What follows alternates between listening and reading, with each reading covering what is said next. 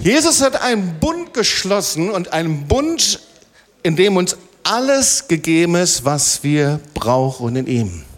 Wir haben einen Bund in Gott, der absolut sicher ist und der nicht zerbrochen werden kann. Und das ist ja ganz anders wie bei einem Vertrag. Ich denke, viele von euch haben schon einen Vertrag geschlossen. Ein Vertrag kann gebrochen werden, obwohl, wenn man richtig viel investiert, ist das auch nicht so einfach, einen Vertrag zu brechen. Aber ein Vertrag kann gebrochen werden. Aber ein Bund kann nicht gebrochen werden. So, ein Vertrag ist, dass man einen Tausch von Sachwerten hat. Bei einem Bund, da tauscht man sein Leben. Das hört man ja immer wieder bei Hochzeiten. Und man hört so ein bisschen drüber hinweg, weil es geht nicht nur um Hochzeiten, sondern der Herr hat dich geschaffen für einen Bund. Und dieser Bund, der gibt es auf unterschiedlichen Ebenen, auf der horizontalen Ebene mit Gott und auf der vertikalen Ebene zwischen Menschen. Es geht in zwei Richtungen. Das eine ist der Bund mit Gott und das andere ist der Bund zwischen Menschen, zwischen, zum Beispiel bei David und Jonathan. Ja, das war ein Bund zwischen Menschen oder auch beim Abendmahl zum Beispiel auch, immer wenn Gott im Zentrum ist. Und ihr Lieben, erst wenn wir den Bund verstehen, dann können wir auch in der Autorität des Glaubens leben. Und viele Menschen können die Liebe Gottes nicht verstehen, weil sie das Wesen des Bundes einfach noch nicht verstanden haben, weil sie das noch nicht ähm, verstanden haben. So, und ich werde heute über den ersten Bereich sprechen, und zwar über das Thema, über die Kraft einer vertrauten Beziehung zu Gott. Das ist die Voraussetzung, um den Bund Gottes zu verstehen. Und letztendlich geht es darum, in ein Leben in Kraft und in Autorität. Und da ich jetzt die wunderbare Gelegenheit habe, dreimal hintereinander da zu sein, werde ich natürlich die Gelegenheit nutzen und versuchen, etwas hineinzulegen in dein geistliches Leben, etwas hineinzupflanzen. Und deswegen, also heute über die Kraft einer vertrauten Beziehung zu Gott und dann am nächsten Sonntag spreche ich über die Kraft des Bundes. Und das wird etwas anders sein als das, was du sonst immer so bei Hochzeiten hörst, das auch noch ergänzend. Und dann am dritten Sonntag, ich glaube sogar, das ist der 2. Juli, da werden wir eine ganz besondere Hochzeit hier haben, über die Kraft des Glaubens, Rosé. Das wird dir gut gefallen, ja? Okay. So, und Lukas 17, damit starten wir jetzt einfach mal. Lukas 17, 11 bis 18. Wollen wir mal diesen Text lesen und ich werde immer wieder auf dieses Kapitel Lukas 17 zurückkommen. Und es begab sich, als er nach Jerusalem wanderte, dass er durch das Gebiet zwischen Samarien und Galiläa zog. Und als er in ein Dorf kam, begegneten ihm zehn aussätzige Männer, die standen da von ferne und erhoben ihre Stimme und sprachen, Jesus, lieber Meister, erbarme dich unser. Und da er sie sah, sprach er zu ihnen, geht hin und zeigt euch den Priestern. Und es geschah, als sie hingingen, da wurden sie rein. Einer aber von unter ihnen, als er sah, dass er gesund geworden war, kehrte er um und pries Gott mit lauter Stimme und fiel nieder auf sein Angesicht zu Jesu Füßen und dankte ihm. Das war ein Samariter.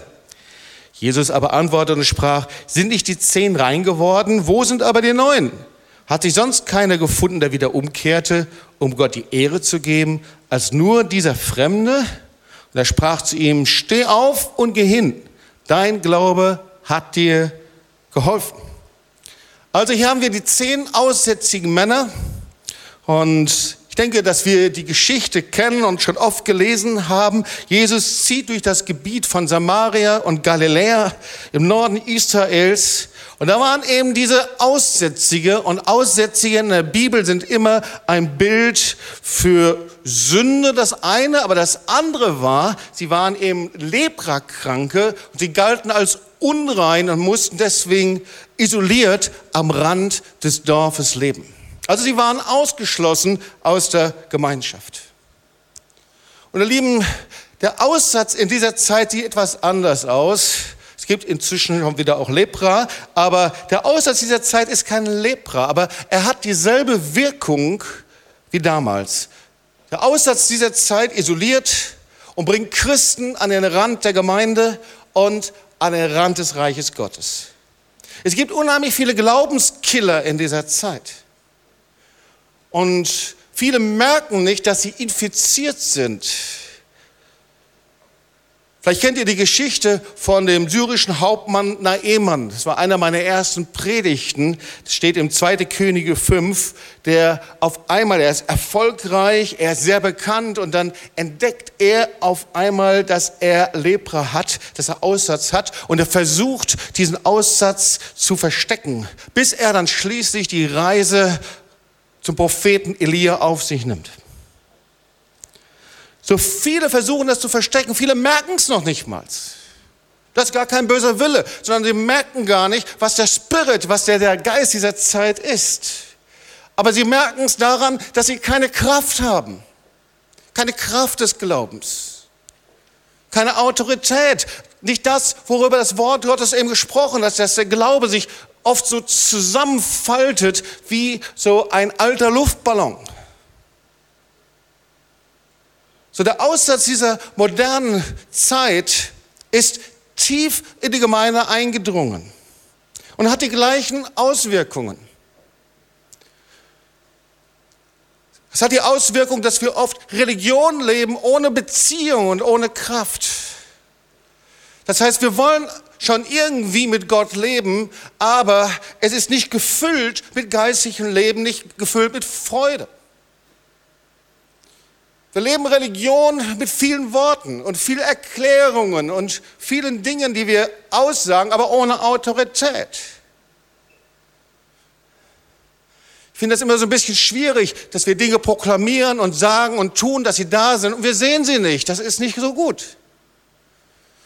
Wenn wir von Kraft sprechen, dann sollte auch Kraft zu sehen sein. Wenn wir von Heilung sprechen, dann sollte auch Heilung zu sehen sein. Wenn wir vom Heiligen Geist sprechen, dann sollte auch Heiliger Geist zu sehen sein. Wenn wir von Wirkung des Geistes sehen, dann sollten wir nicht nur davon sprechen, sondern es sollte zu sehen sein, ihr Lieben. Das heißt, der Aussatz dieser Zeit sieht ein bisschen anders aus. Und die Glaubenskiller dieser Zeit, die haben moderne Namen, aber ich werde sie hinterher dann auch so benennen, wie wir sie in der Gemeinde nennen. Ja, ich habe schon oft darüber gepredigt, deswegen gehe ich da ganz schnell durch. Da könnt ihr euch auch andere Predigten anhören. Glaubenskiller Nummer eins ist Subjektivismus. Ja, Subjektivismus, denkst du, ach, das ist ein modernes Wort. Aber weißt du, da geht es immer um mich selber. Subjektivismus heißt, es gibt keine objektiven Werte. Niemand kann mir etwas sagen von außen, sondern ich selber entscheide, was gut oder was richtig ist. Ich entscheide aus meinem Bauch heraus und nenne das auch noch geistig und gut. Auch wenn es mit biblischen Befunden nicht abgedeckt ist. Das zweite ist Individualismus. Ich gehe da ganz schnell durch. Ich lebe meinen Glauben unabhängig einfach und allein und gehe meine eigenen Wege. Das heißt, ich brauche eigentlich niemanden. Ich bin mir selbst genug. Mein geistiges Leben ist mir selbst genug. Der dritte Punkt ist Pluralismus. Das heißt, ist, das Wort Gottes sagt, es gibt nur einen Weg, ein Glauben, ein Wort Gottes. Es gibt gute Wege und es gibt schlechte Wege. Pluralismus sagt, es gibt lauter Wege und jeder Weg hat seinen eigenen Wert. Wollen wir das ein bisschen fromm nennen erstmal, fromme Sätze. Und das ist alles noch die Einleitung für die Predigt, ihr Lieben, damit wir wissen, warum das so wichtig ist, dass wir gleich lernen. So, die frommen Sätze zum Beispiel heißen, ich komme auf jeden Fall in den Himmel. Und wenn du etwas anderes sagst, bringst du mich unter Druck.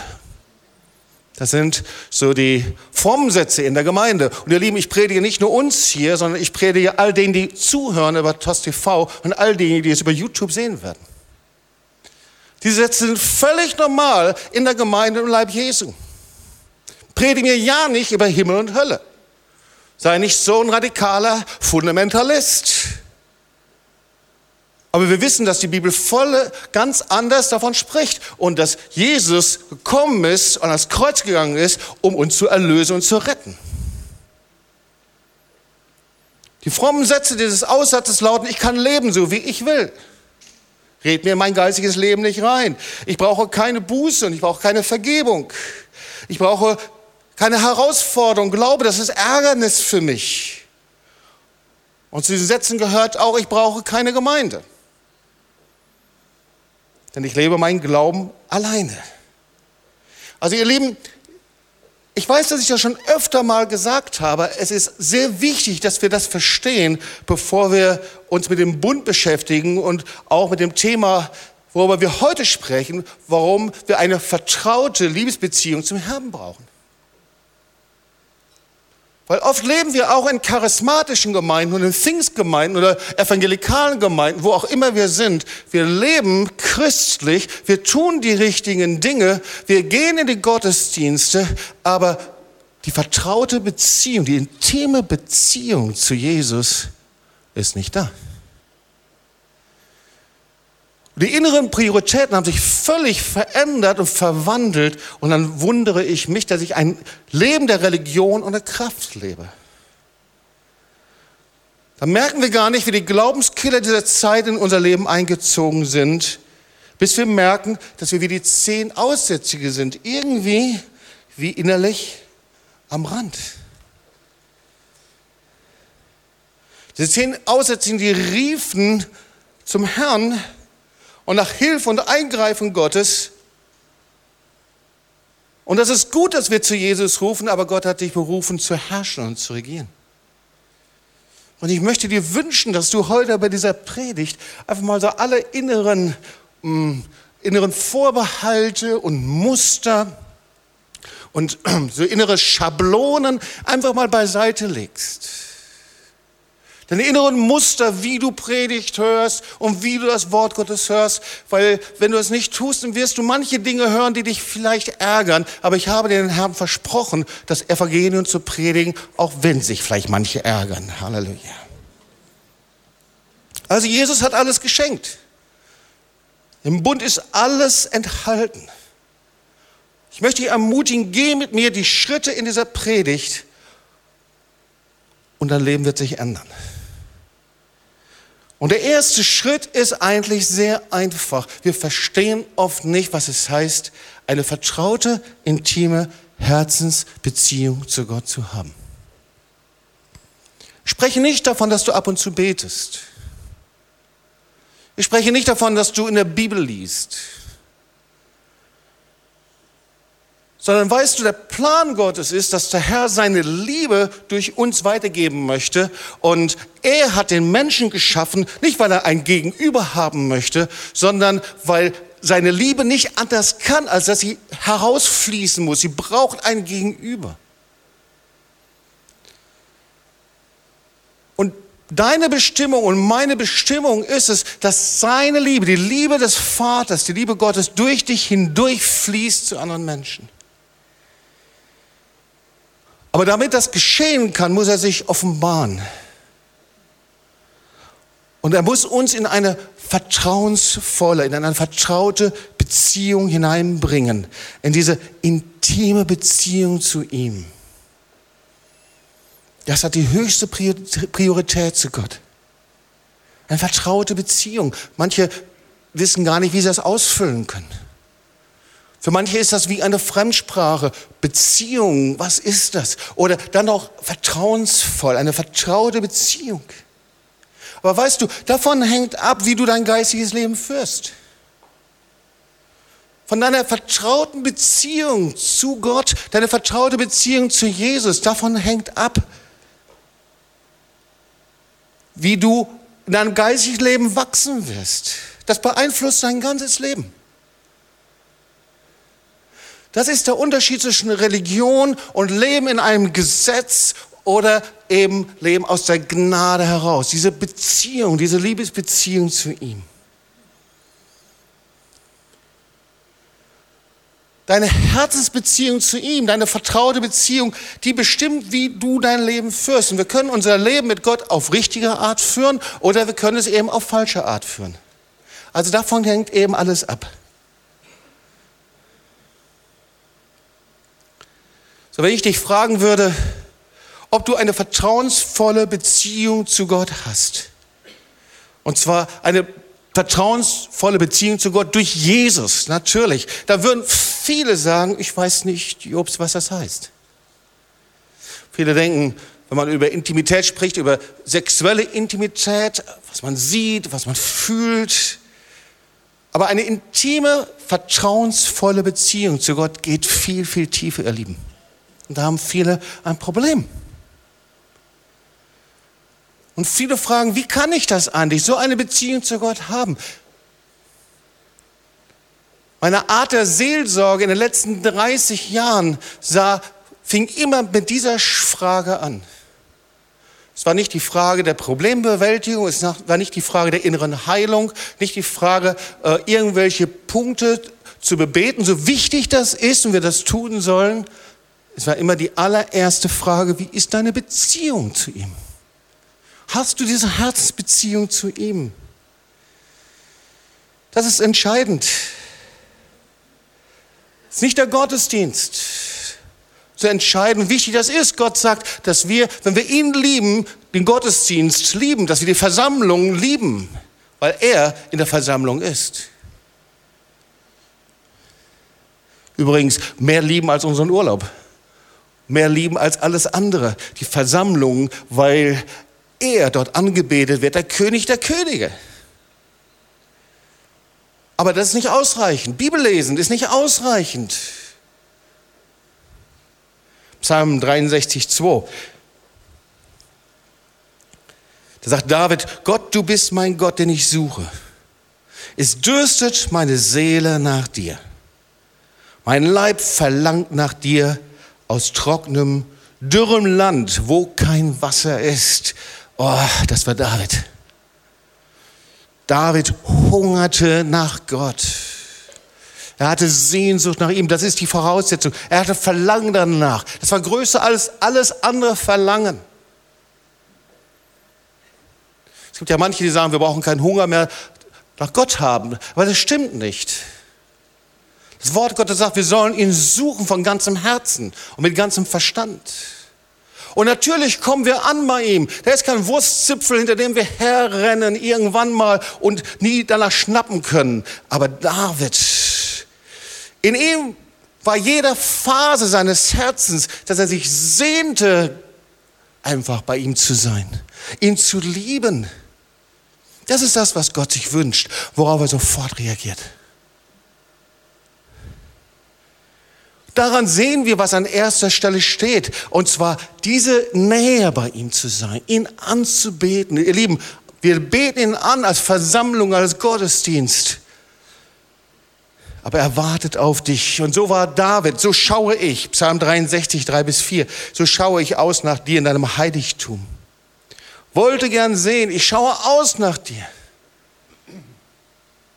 Der lieben Gottesdienst, der Gott gefällt, ist, dass ich ausschaue nach ihm. Ich komme in Gottesdienst, weil ich ausschaue, nicht weil ich in Gottesdienst kommen muss. Das ist Gesetz.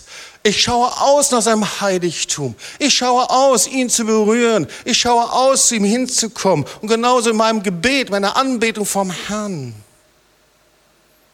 Heute Morgen bin ich früh aufgestanden und ich schaue aus nach ihm. Ich sage, Herr, hier bin ich. Ich begegne ihm. Ich genieße seine Gegenwart. Ich liebe ihn. Denn deine Güte ist besser als Leben. Deine Chesed, deine Güte ist besser als Leben. Meine Lippen preisen dich. Das ist Hunger und Durst nach Gott. Hey, das ist ein Ausdruck unserer Liebe. Das ist der Ausdruck, mit ihm zusammen zu sein. Und oft ist es so, dass darin die Wurzel liegt überhaupt unseres geistlichen Lebens. Das Wort Gottes sagt, in ihm liegen verborgen, in Christus liegen verborgen alle Schätze der Weisheit und Erkenntnis. Das ist ein Leben in einer ständigen vertrauten Beziehung. Egal wo ich bin und wohin ich gehe. Ist nicht nur einfach das Wissen um, Gott ist da, Halleluja. Ist nicht nur einfach das Proklamieren und sagen, Herr, wunderbar, dass du irgendwo bist, sondern dass das aktive Begegnen, zu ihm hinzukommen. Wir verfügen das Vorrecht,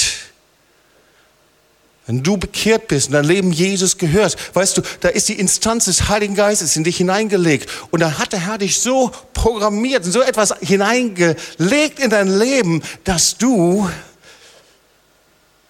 eine Beziehung haben kannst zum lebendigen Gott. Einen neuen Geist, ein neues Herz. Der Herr hat dich ausgestattet dazu. Und diese Beziehung, die musst du entwickeln. Nicht einfach, du setzt dich hin und sagst, Herr, hier bin ich. Ich weiß, als ich jünger Christ war und ich gehört habe, dass ich die Stimme Gottes hören könnte, das hat mich völlig herausgefordert. Wie kann ich die Stimme Gottes hören? Wie kann ich eine Beziehung haben zu ihm? Ich habe gedacht, ich bete nur immer wie so ein Leierkasten und werde ihm irgendwelche Dinge sagen, aber eine Beziehung, das heißt, ich höre. Eine Beziehung muss man entwickeln. Und die entwickle ich, die baue ich auf, indem ich mich dem Geist Gottes unterordne indem ich so lebe, wie es ihm gefällt. Ich entwickle sie, indem ich höre, was der Heilige Geist sagt und ich eine Entscheidung fälle und sage, Heiliger Geist, ich lebe jetzt nicht so, wie ich will und dann darfst du mir auch noch mal was sagen, sondern ich ordne mich ihm unter. Ein Leben in Offenheit, in Ehrlichkeit, so wie es Gott gefällt. In Transparenz, in Leben im Licht.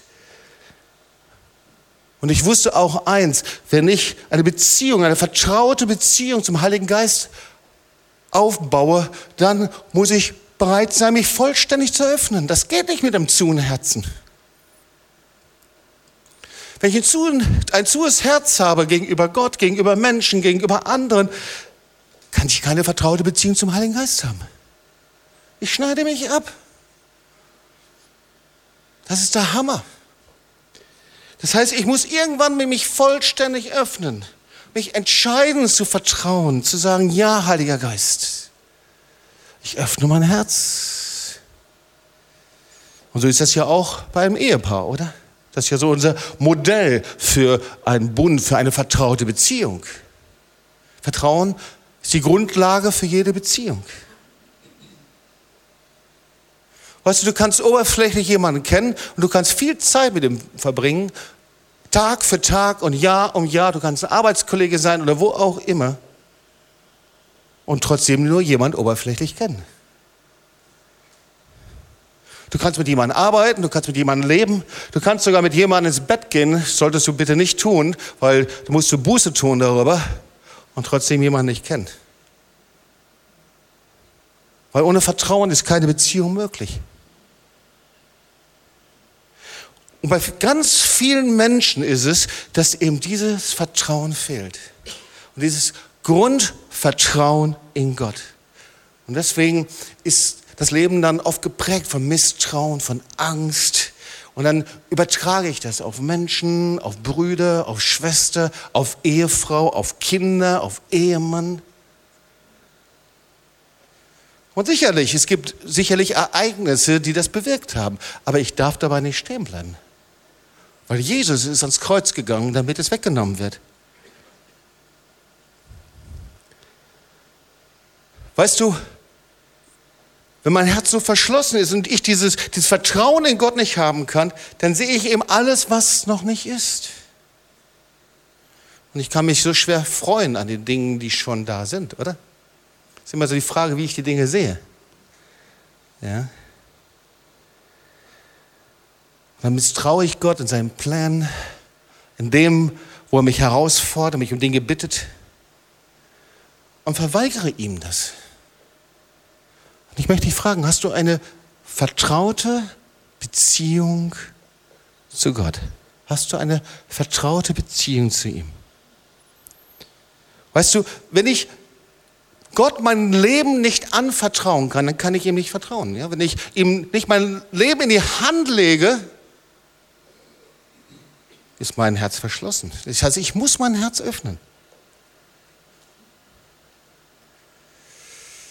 Die Frage ist, was muss ich machen? Was kann ich machen? Jesus hat alles getan. Okay.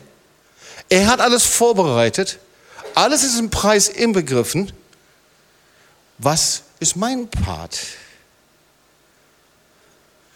Ich gehe jetzt mal so ein paar praktische Dinge durch. Eigentlich sehr einfach. Ich weiß ja nicht, wie du betest wahrscheinlich betest du in irgendeiner Art und Weise. Ich möchte dich mal fragen, hörst du Gott zu?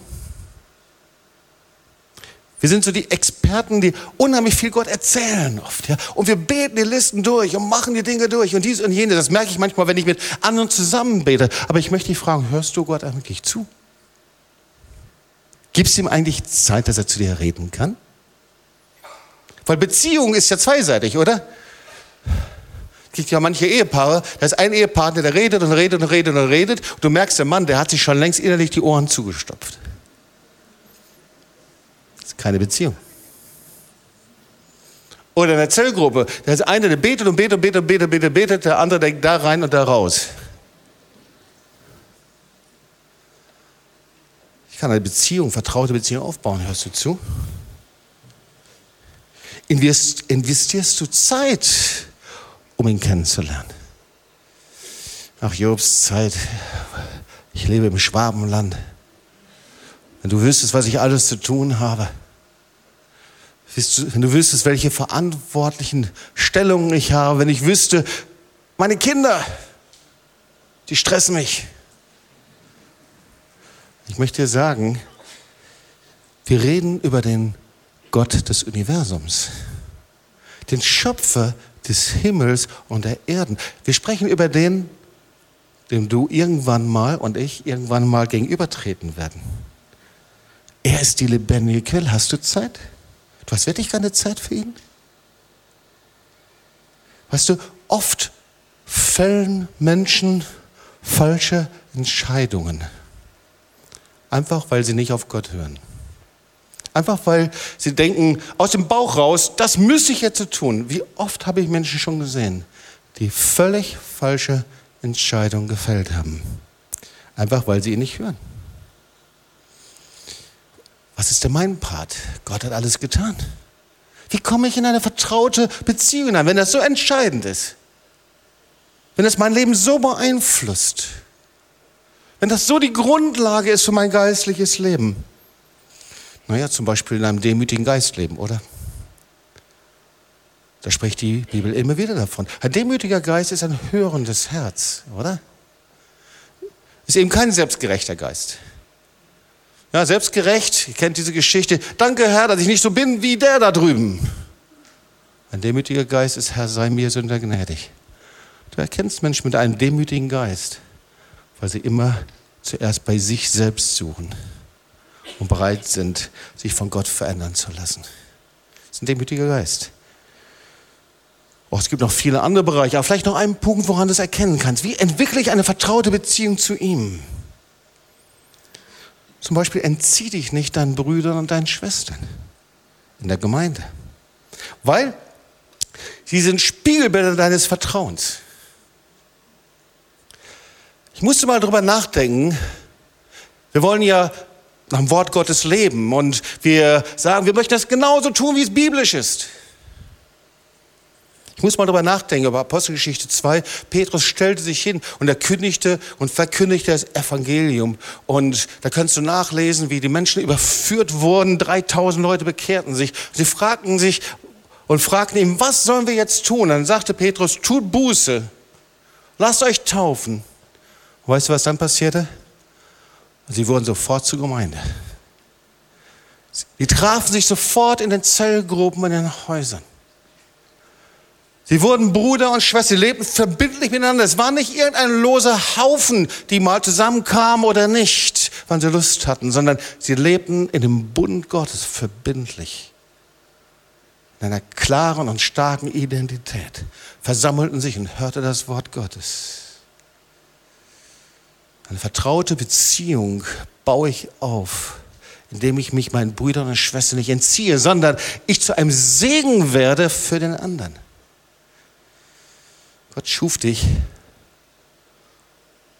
um eine vertrauensvolle Beziehung zu ihm zu haben. Sag das mal zu deinem Nachbarn, dann kommen wir zum letzten Punkt. Gott schuf dich, um eine vertrauensvolle Beziehung zu ihm zu haben.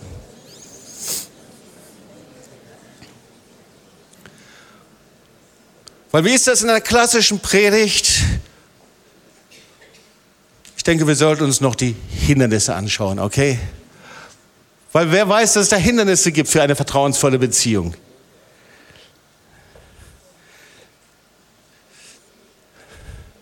Hindernis Nummer eins ist Stolz. Sag mal, ouch. Guck mal seinen Nachbarn an, links und rechts, und sag, bist du stolz? Jetzt möchte ich dir mal was zur Entspannung sagen. Stolz ist das Urproblem des Menschen, aber es darf nicht das Problem bleiben, weil Jesus ist dafür ans Kreuz gegangen. Stolz ist das Ich, wofür Jesus ans Kreuz gegangen ist.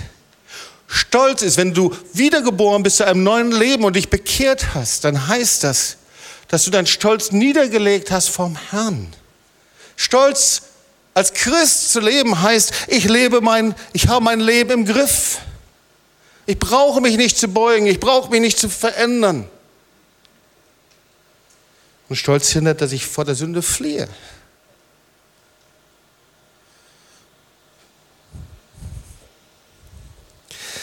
Wir hören so zu und denken, ja, das stimmt, aber überprüf doch einfach mal, überleg mal einfach, was liebst du so sehr?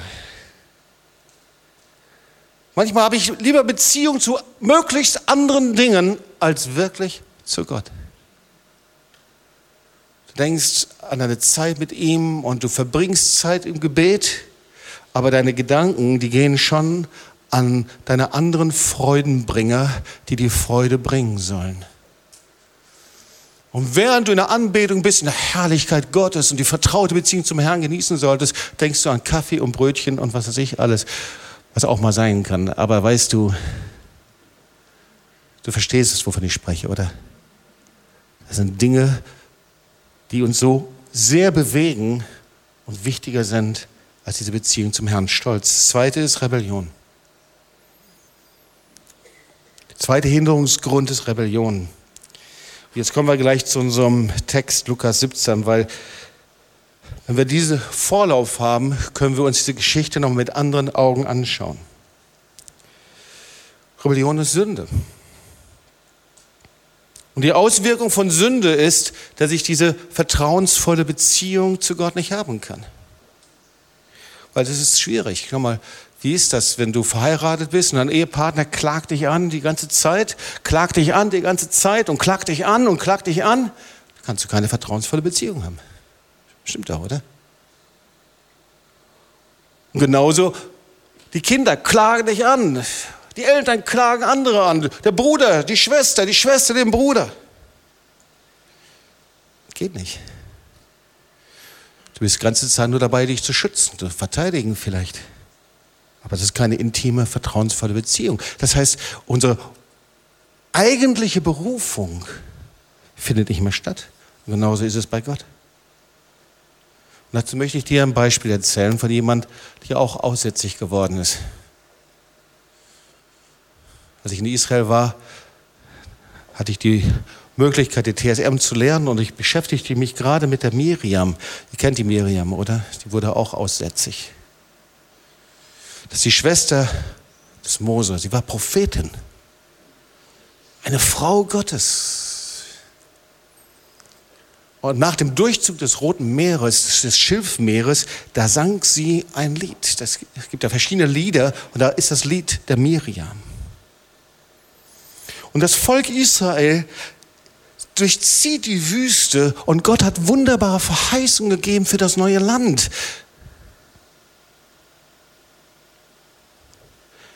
Und dann lesen wir im vierten Buch Mose, wie das Volk Israel unterwegs ist und in der Mitte ist die Stiftshütte, die Ort der Gegenwart Gottes, umgeben von Wolken und der Feuersäule. Und immer wenn die Wolkenfeuersäule sich lagerte, dann blieben sie liegen, dann bauten sie das Lager ringsherum auf. Und wenn sich die Wolkenfeuersäule hochhob, dann folgten sie der Säule nach. Oh, Gott hatte seine Treue und seine Macht erwiesen. Und dann kannst du nachlesen, Vielleicht ist es dir auch schon mal aufgefallen und wenn du vierte Buch Mose gelesen hast, Numeri, immer wieder, immer wieder, immer wieder. Und das Volk wehklagte vor den Ohren des Herrn, dass es ihm schlecht ging. Ich weiß nicht, wie oft das da steht. 20, 30, 40 Mal. Sie murrten, das, so schreibt Luther das. Aber eigentlich heißt es, sie wehklagten, sie be beklagten sich, sie klagten gegen Gott. Oh, uns geht es so schlecht.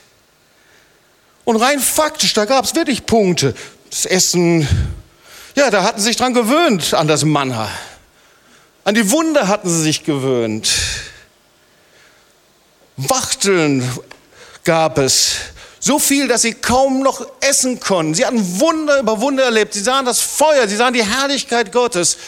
Aber eigentlich sahen sie nur das, was nicht gut war. Sie klagten und beklagten, sie klagten und beklagten und wehklagten, sie klagten und beklagten und wehklagten sich. Und sie murrten. Und Gott wurde zornig darüber. Jedes Mal, wenn sie es taten, Gott wurde zornig. Und dann gab es noch was anderes. Da gab es ein fremdes Volk. Das wird da das Pöbelvolk genannt. Und da steht, es war lüstern geworden. Und damit war nicht sexuelle Lüsternheit gemeint, dieses alte Wort, sondern was gemeint war, sie waren nur noch ausgerichtet auf das, was sie sich sehnlichst wünschten. Und Gott wurde zornig darüber. Das weißt du ja, man kann das sein. Man kann so ausgerichtet sein, was man sich wünscht. So ausgerichtet, dass man hinterher, wenn man es nicht bekommt, frustriert ist und Gott anklagt und sich beklagt und wehklagt. Und das ist Murren. Wenn wir nicht auf die Wünsche Gottes ausgerichtet sind.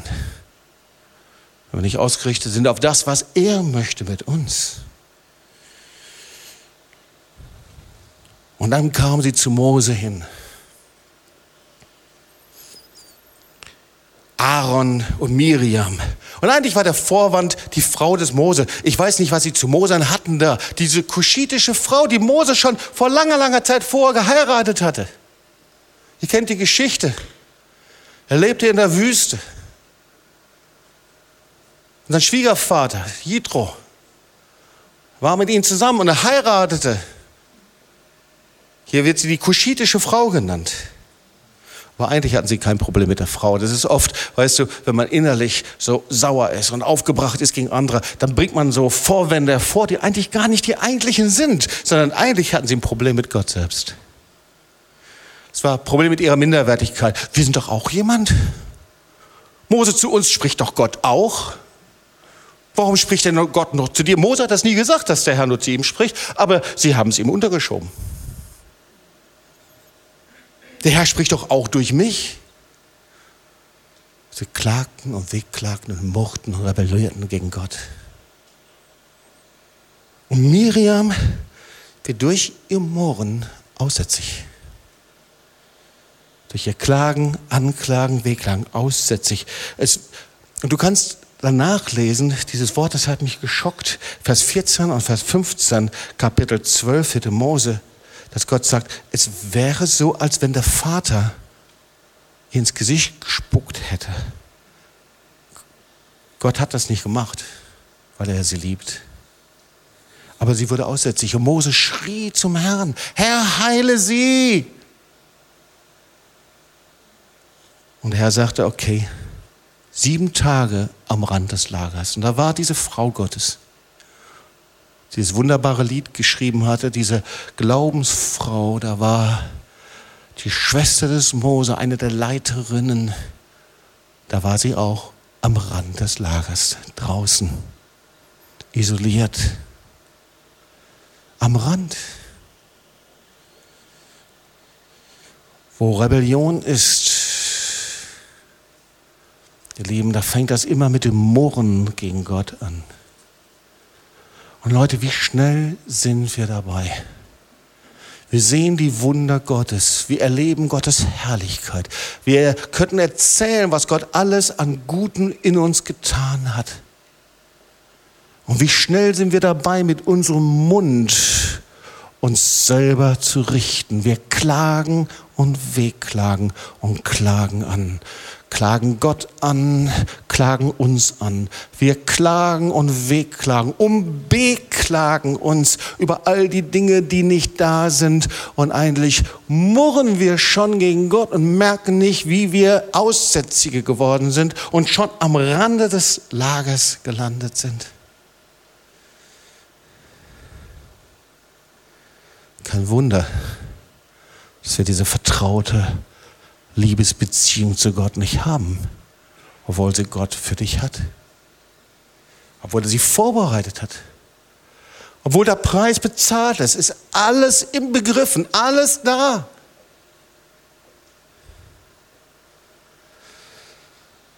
Und jetzt kommen wir zu der Geschichte Lukas 17, 11 bis 18. Weil die Geschichte ist ein Bild, wie du in eine vertraute und in intime Beziehung zu Gott kommen kannst. Wir verstehen jetzt, wer diese zehn Männer sind. Für mich sind sie ein Bild für Menschen, die am Rand des Lagers stehen. Sie waren Aussätzige, hatten Lepra, sie mussten außerhalb des Lagers sein. Und Jesus kam durch dieses Dorf, kannst du nachlesen, und sie sahen Jesus von ferne. Sie durften nicht zu ihm hin. Und vielleicht bist du das. Vielleicht. Vielleicht bist du das, weil wenn du darüber nachdenkst, lebst du vielleicht christlich und glaubst auch irgendwie an Jesus und an Gott, aber du hast keine intime Beziehung, keine Herzensbeziehung zu Jesus. Und das isoliert dich. Und deswegen fühlst du dich wie am Rand. Du hast das Gefühl, du kommst nicht da mitten rein. Du bist irgendwie isoliert am Rand des Lagers. Und vielleicht gilt das auch für dich, dass da etwas in dir aufsteht gegen Gott. Du bist so jemand, der eben wie das Volk Israel und wie Miriam murrt und klagt und sich beklagt. Und aus dem Beklagen kommt ein Anklagen und aus dem Anklagen kommt ein Wehklagen und das ist Selbstmitleid. Vielleicht bist du das da am Rand. Mit dieser unheilbaren Krankheit so wie bei Naemann. Schau mal, dieser Aussatz, Sünde ist eine unheilbare Krankheit. Es ist wie Krebs. Du kannst das nicht heilen. Aber Gott kann. Er ist ein Gott, der Wunder tut. Und das Mittel gegen Sünde ist Jesus. Jesus am Kreuz. Du kommst zu ihm hin und bittest ihn um Vergebung. Und wenn wir unsere Schuld und Sünde bekennen, dann ist er treu und gerecht. Und wenn du hier bist und dein Leben ist voller Schuld und voller Sünde und voller Aussatz und voller Krebsgeschwür und du hast dich bis jetzt noch nicht getraut, darüber zu sprechen, du kommst zu Jesus und er ist treu und gerecht, dass er die Sünden dir vergibt. So, ich habe die beste Botschaft für dich. Die beste Botschaft ist, dass Jesus gekommen ist und er sein Leben gegeben hat. Er hat einen Bund gemacht mit seinem Blut. Er ist ans Kreuz gegangen für dich, damit du leben kannst, damit du eben nicht mehr am Rand des Lagers leben musst. Er ist der, der Unmögliches möglich macht. Er ging für dich ans Kreuz, damit du verstehst, dass er dich liebt. Damit du von dem Aussatz der Sünde und der Rebellion und Stolz oder den Glaubenskillern der heutigen Zeit, wie sie auch immer aussehen, damit du frei wirst durch sein Blut. Weißt du, es ist sehr leicht, eine vertrauensvolle und intime Beziehung zu Gott zu bekommen. Du musst nur die richtigen Schritte gehen. Und die siehst du hier bei den zehn Aussätzigen. Das sind die Schritte, die sie gegangen sind. Und wenn du hier bist und du empfindest und siehst, ich bin eigentlich einer von denen und ich bin da eigentlich an dem Rand des Lagers und ich möchte zu Jesus kommen. Ich will so nicht mehr leben. Der erste Schritt ist ganz einfach. Sie erhoben ihre Stimme und riefen Jesus an. Sie haben einfach geschrien, Sohn Gottes, erbarme dich meiner. Sie haben nicht einfach irgendeine Glaubensformel gesprochen, einfach so, wie sie waren. Sie erhoben ihre Stimme. Der zweite Schritt, sie hörten sein Wort. Jesus sprach zu ihnen.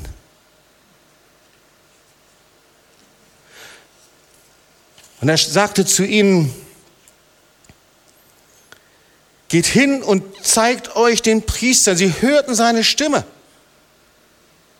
Das erste ist, Du erhebst deine Stimme. Das zweite, sie hörten sein Wort und du hörst das Wort Gottes gerade. Dieses Wort dich trifft, dann ist das das Wort der Rettung, dann ist das das Wort der Heilung, das ist das Wort, das sich verändern wird. Und der dritte Schritt, wenn sie jetzt stehen geblieben wären, wäre alles umsonst gewesen. Wenn sie da am Rand des Dorfes stehen geblieben wären und nicht zum Priester gegangen wären, alles wäre umsonst gewesen. Das heißt, sie waren gehorsam. Sie gingen hin und mit jedem Schritt, den sie gegangen sind, da fiel eine Last von ihnen. Und mit jedem Schritt, den sie gegangen sind, da sahen sie mit ihren eigenen Augen, wie das Krebsgeschwür weniger und weniger wurde, weil sie gehorsam waren. Die Bibel nennt das Gehorsam des Glaubens. Wenn du hier bist und möchtest Jesus begegnen und du bleibst an deinem Platz sitzen, dann wird das kaum gehen. Es ist der Glaubensschritt des Gehorsams. Wenn du hier bist und bist zum ersten Mal da und du hast keine vertrauensvolle, intime Beziehung zu Jesus und ganz gleich, wie fromm oder nicht fromm bist und du bleibst einfach da, wo du bist, wie soll Jesus dir begegnen können? Jesus begegnet immer da, wo wir im Glauben gehorsam sind. Und das vierte ist, und sie wurden rein. Sie wurden geheilt. Sie kamen beim Priester an und der Priester erkannte sie nicht. Neun wurden geheilt. Und sie gingen und waren begeistert. Ich weiß nicht, wie lange sie geheilt geblieben sind. Man hörte nie wieder was von ihnen. Aber da war einer. Und hör genau zu. Dieser eine, der suchte die Beziehung zu Jesus der ist nicht einfach losgedüst und losgegangen und hat sich gefreut, mal ein Wunder erlebt zu haben, sondern er wollte eine Beziehung. Und so kannst du nachlesen, wie er zurückgekommen ist. Und er pries Gott. Und du kannst nachlesen, er kehrte um. Das war der erste Schritt.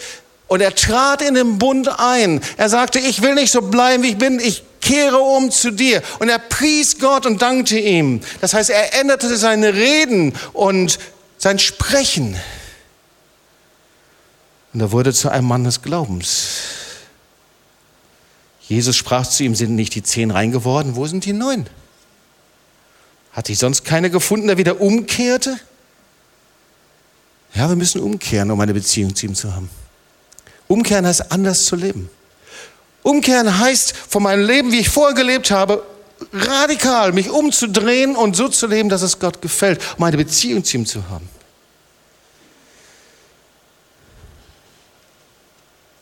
Hat sich sonst keiner gefunden, der wieder umkehrt, um Gott die Ehre zu geben, als nur dieser Fremde?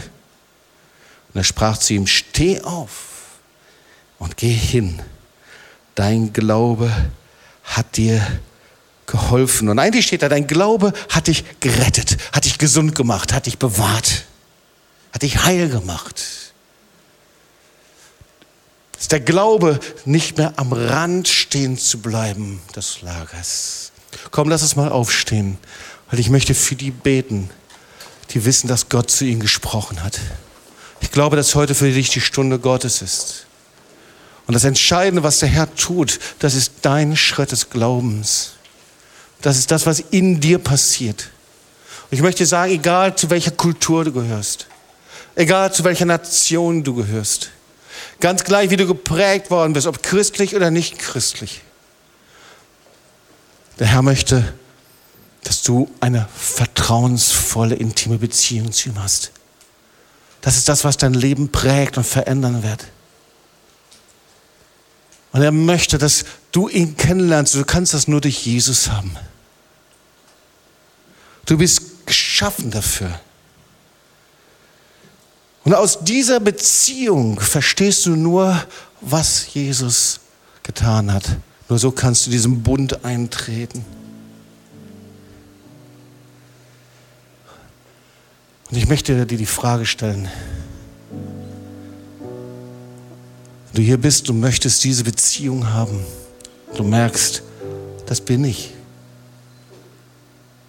Ich möchte nicht nur Religion leben, sondern diese vertraute Herzensbeziehung. Dann rufe ich dich gleich. Auch wenn du hier bist und du lebst so wie ein Aussätziger. Du merkst, das ist an dir. Vielleicht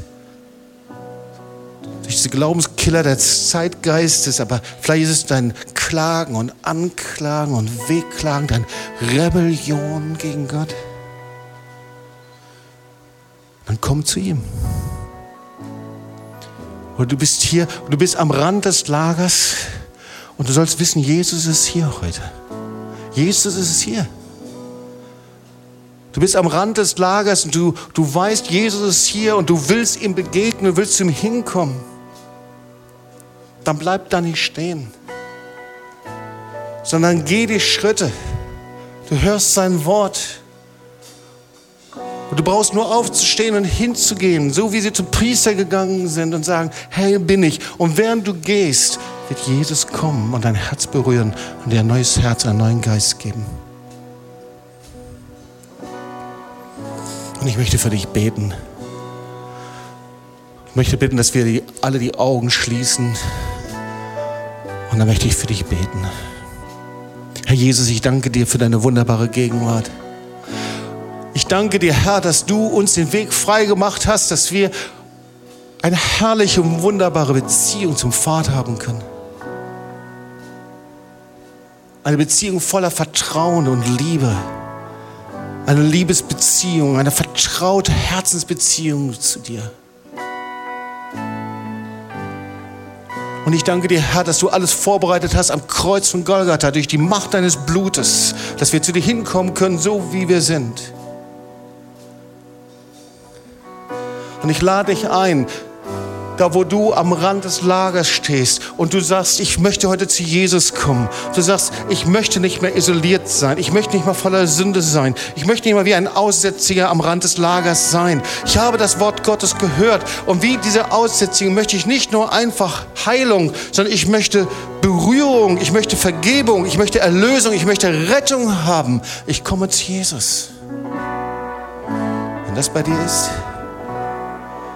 du nicht mal am Rand des Lagers stehen bleiben möchtest, dann rufe ich dich jetzt. Und wenn das bei dir ist, dann heb doch ganz schnell deine Hand. Du sagst, das bin ich, Das bin ich. Dann heb einfach deine Hand hoch.